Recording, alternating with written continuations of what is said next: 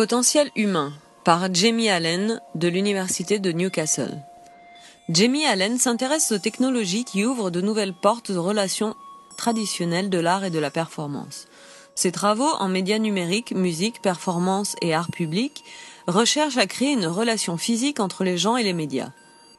Dans ce travail, un vélo alimente une pompe à eau et un système d'illumination pour la pousse de plantes comestibles et hydroponiques.